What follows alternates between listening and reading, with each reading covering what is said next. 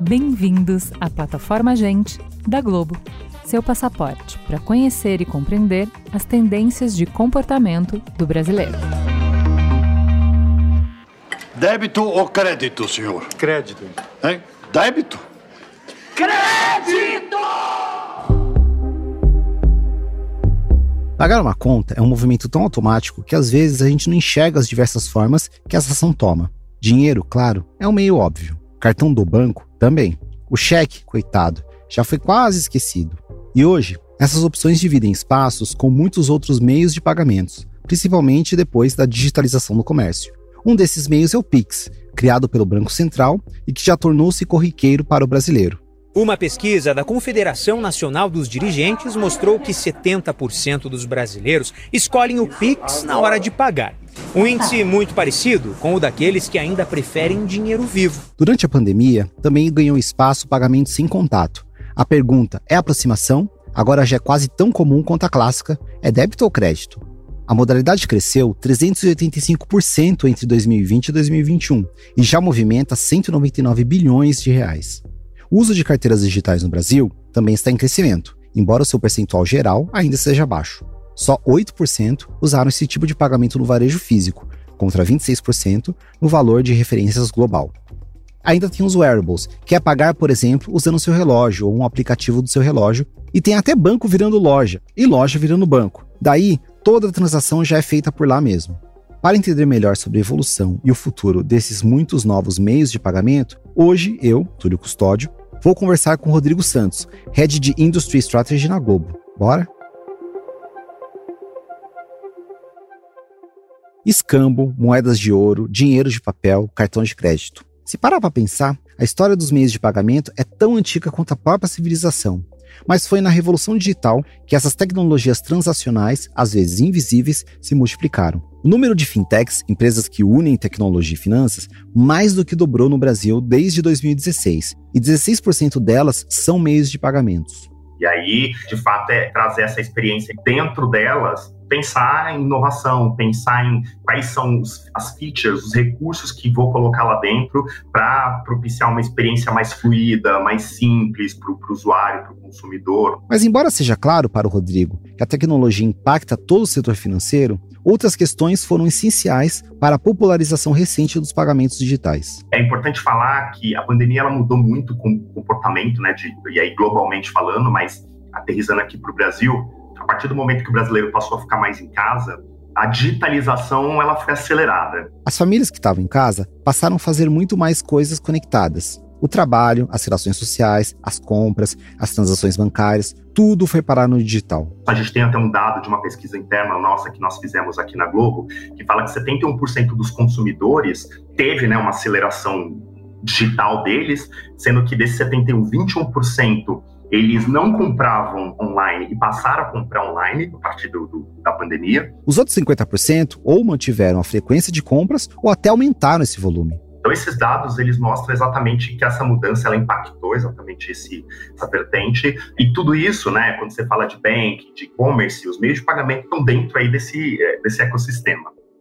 Mas o que muda de fato?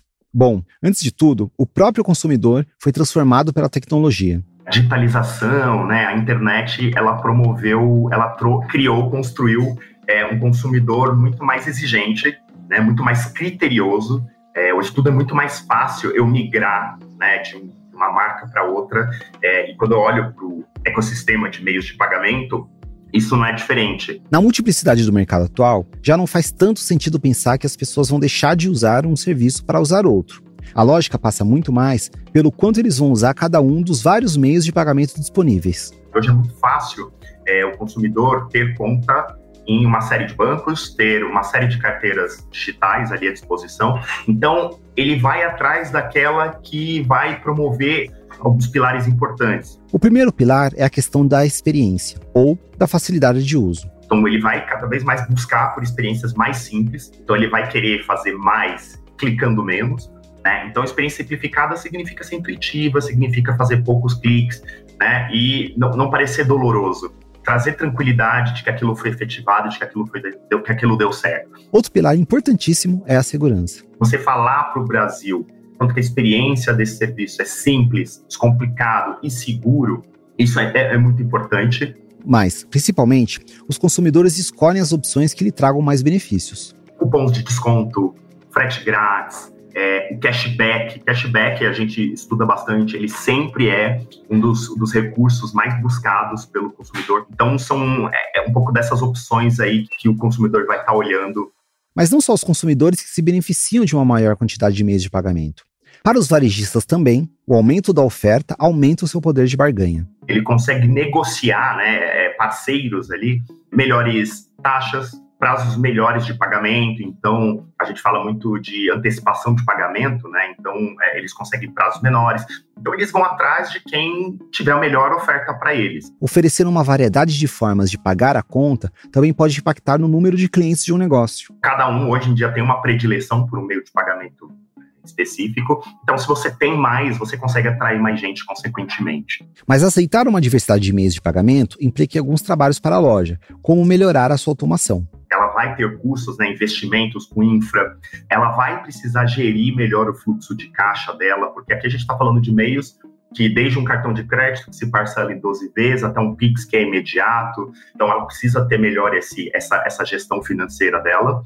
E também outra questão, que é, quanto mais tecnologia envolvida, mais o varejista está suscetível à fraude. Então, aumenta também o risco de fraude, e aí existe uma questão de investimento, não só do, dos players de meio de pagamento, mas também do próprio varejo, de entender é, essa questão de trabalhar segurança, evitar fraudes, enfim. Então, aí é um ponto de, de atenção que eu vejo como uma desvantagem. Agora tem debate importante para falar dos golpes aplicados pelo celular. Gente, agora parou tudo em casa.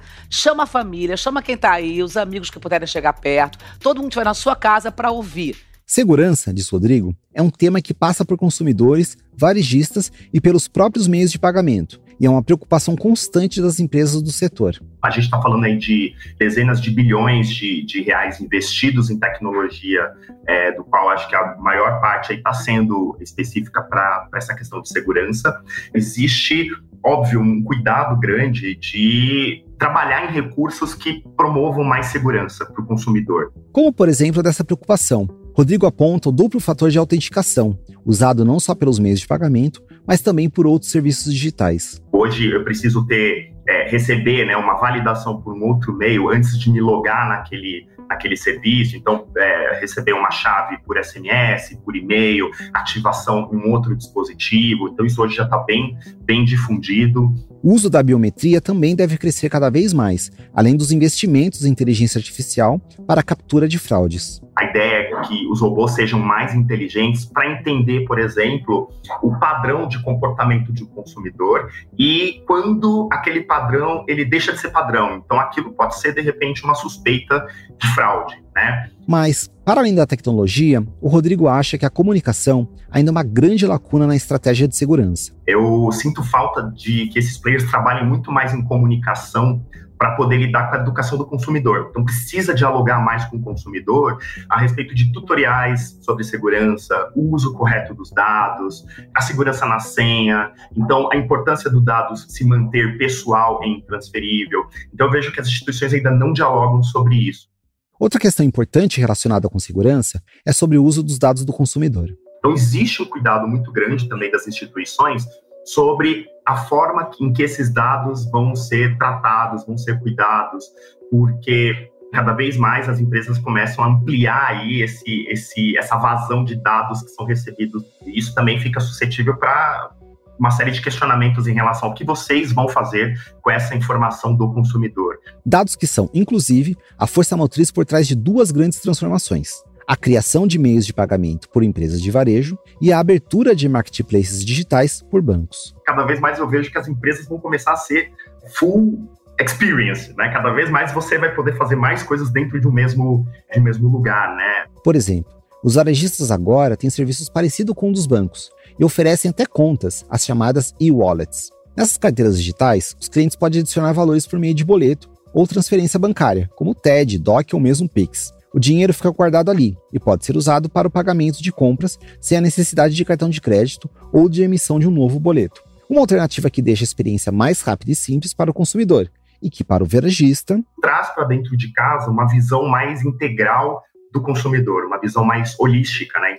Ou seja, os varejistas passam a saber não só os hábitos de consumo, mas também o comportamento financeiro dos clientes. E essas informações podem servir para que a empresa ofereça produtos, serviços, meios de pagamento mais personalizadas, e o mesmo vale no caminho contrário, bancos que abriram braços de e-commerce. Então isso gera uma série de inteligência, a gente sabe, né, o, como que dados têm sido um asset para as grandes empresas, então quanto mais informação você tem daquela mesma pessoa, você faz ofertas mais acuradas, você entende o ciclo de vida, enfim, você consegue ser muito mais assertivo no seu negócio.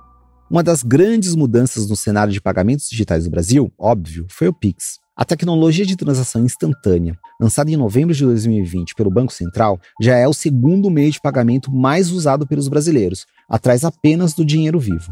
Entre os motivos para essa revolução, Rodrigo cita a democratização das transferências bancárias. Então, eu acho que ele permitiu que muito mais pessoas, muito mais consumidores pudessem fazer o banking, né, fazer transações. E aqui eu estou falando principalmente do C2C, né, então as transferências, que até então, né, há tempos atrás a gente falava de TED e DOC. Parte dessa democratização passa pelo fato de o Pix ser isento de taxas, ao contrário do TED ou do DOC. Mas não só isso. O Pix, ele é o que a gente chama de é um, é um, serviço right here, right now, ou seja, ele tem uma agilidade de você poder fazer a qualquer lugar e é uma transação imediata, ela cai ali na, na mesma hora. Essa agilidade e a possibilidade de fazer transações sem pagar nada permitem que o Pix seja usado, inclusive, para que o consumidor transfira dinheiro entre várias carteiras digitais diferentes. Mas, embora o Pix tenha esse foco inicial nas transações entre pessoas, no sítio C, do qual o Rodrigo falou, a ferramenta encontrou seu lugar com força no comércio brasileiro. A gente vê os lojistas, eh, as empresas, né, os, os varejos, aceitando o Pix é, e até inclusive fazendo descontos, né, fomentando o uso dele por meio de descontos, de alguns benefícios, promoções. Então criou também, né, e é, promoveu essa, ele alavancou, né, esse, essa experiência de compra. E as mudanças que o Pix acarretou na vida do brasileiro não devem parar por aí a ferramenta deve ganhar algumas novas implementações, e algumas delas já foram introduzidas em 2021. Tem PixApp, por exemplo, que vai ser exatamente o papel do que hoje uma, uma ATM, né, um caixa eletrônico tem. O Pix Troco, quer dizer, você pode fazer uma compra é, e o troco pode ser devolvido em dinheiro. O outro é o Pix Cobrança, que é um similar a um boleto ele vai ter uma cobrança datada, mas que ele cai na hora, ao invés de precisar três dias para debitar. Então, de novo, ele é bom para a empresa, para o empresário, mas ele é bom também, ele é conveniente é, para o consumidor. O que cresceu muito nos últimos tempos foi a pergunta: é por aproximação? Os pagamentos feitos por aproximação, quando a gente só aproxima o cartão ou o celular da maquininha e não toca mais em nada, se popularizaram durante a pandemia. A tecnologia para esse tipo de pagamento, sem contato, NFC ou Near Field Communication, existe há bastante tempo e já foi usada para diversas finalidades. Dentro dos meios de pagamento, ele surgiu com a ideia de tornar é, uma, ser uma medida mais prática, uma, uma feature, né, um recurso mais prático. Só que o que foi muito, muito curioso, muito interessante, é que, volta a falar de pandemia aqui, mudanças radicais na pandemia, então trouxeram novos comportamentos. Um deles foi a preocupação com a saúde, com o contágio, que se mantém para muitas pessoas ainda hoje, depois da flexibilização. E quando o consumo foi retomado, houve um crescimento muito grande dos meios de pagamento sem contato. Então, o que era para ser prático, ele ganhou uma função muito que diz hoje muito mais respeito à saúde, à integridade física. Então, isso também fez essa alavancagem, fez com que ele crescesse exponencialmente. Né? O QR Code é outra tecnologia que existe há bastante tempo e foi reaproveitada pelos modernos meios de pagamento. Porque é prático, né? Porque pô, você evita a digitação de dados. Então, em vez de eu ficar digitando conta, agência, valor, cara, eu gero um QR Code que já está tudo isso embedado lá dentro. O QR Code também tem um componente de segurança. Ele é seguro no sentido de que ele evita que o consumidor faça a digitação errada, evita o compartilhamento de dados pessoais. Então, em vez de eu te passar o meu CPF, eu te passo um QR Code, né? Você não vai ter acesso aos meus dados pessoais. Ele tem essa, essa, essa lógica de gerar uma chave única ali, exclusiva.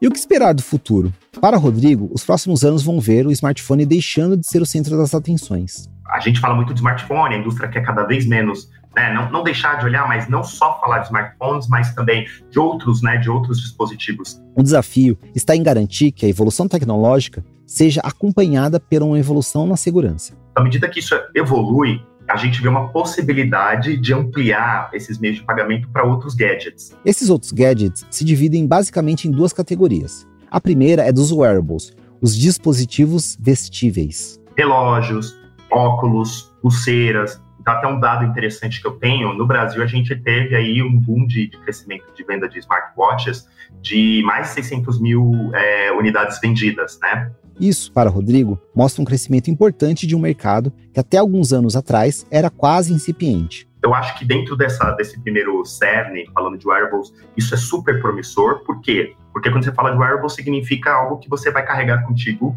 qualquer lugar, qualquer horário, né? A segunda categoria é da internet das coisas. De que coisas? Das geladeiras, dos televisores, dos carros, dos videogames que é basicamente as coisas que estão na nossa casa ou na nossa garagem. E aqui a gente começa a falar de outros dispositivos que podem tornar a nossa experiência dentro do conforto do lar mais cômoda, mais conveniente. Precisamos evoluir com a segurança para que esses outros meios possam ser é, alavancados no, no mercado como um todo. Para chegar nessa visão de futuro de forma ampla, porém, é preciso encarar o fato de que parte do Brasil ainda não está digitalizada. Até o último dado que eu tinha, a gente estava falando aí de mais de 30 milhões de brasileiros ainda que estavam nessa, estavam atrás dessa barreira digital. Isso se dá em parte por nem todos terem acesso a um smartphone, mas também por uma barreira de uso, por medo. O brasileiro, quando mexe com. Ele não tem medo de mexer no WhatsApp, ele não tem medo de mexer no Facebook, mas quando vai mexer com o dinheiro dele no digital, ele morre de medo porque é o dinheiro dele. O medo de usar a plataforma de forma errada ou perder dinheiro aumenta entre as pessoas mais velhas e com menos escolaridade. E aqui a gente está falando daquele dinheiro suado, aquele dinheiro que deu muito trabalho para ele conseguir, né? que é contado, que está ali sempre no, no, limiar ali do, das despesas, da, da, das dívidas dele. Entre as pessoas com renda menor, o uso de dinheiro físico também é maior do que na outra ponta da pirâmide. Mas o uso do dinheiro físico tem uma força cultural que atinge até mesmo as pessoas que estão completamente digitalizadas. Na América Latina, 40% das transações no varejo físico ainda são feitas com papel e moeda. O que é cultural ainda de você carregar dinheiro. Isso eu posso falar até por amigos próximos meus, pessoas que sim são digitalizadas, passaram, quebraram essa barreira experimental, mas ainda carrega ali aquele, sei lá, 10, 20, 50 reais na carteira. E aí você pergunta por que, ah, por uma emergência, vai que Quase metade dos brasileiros, 45%, acredita que nunca vai deixar de usar dinheiro, embora achem que o volume vai diminuir. Mas isso pode mudar bastante nos próximos anos. Acho que a gente vai depender muito das novas gerações.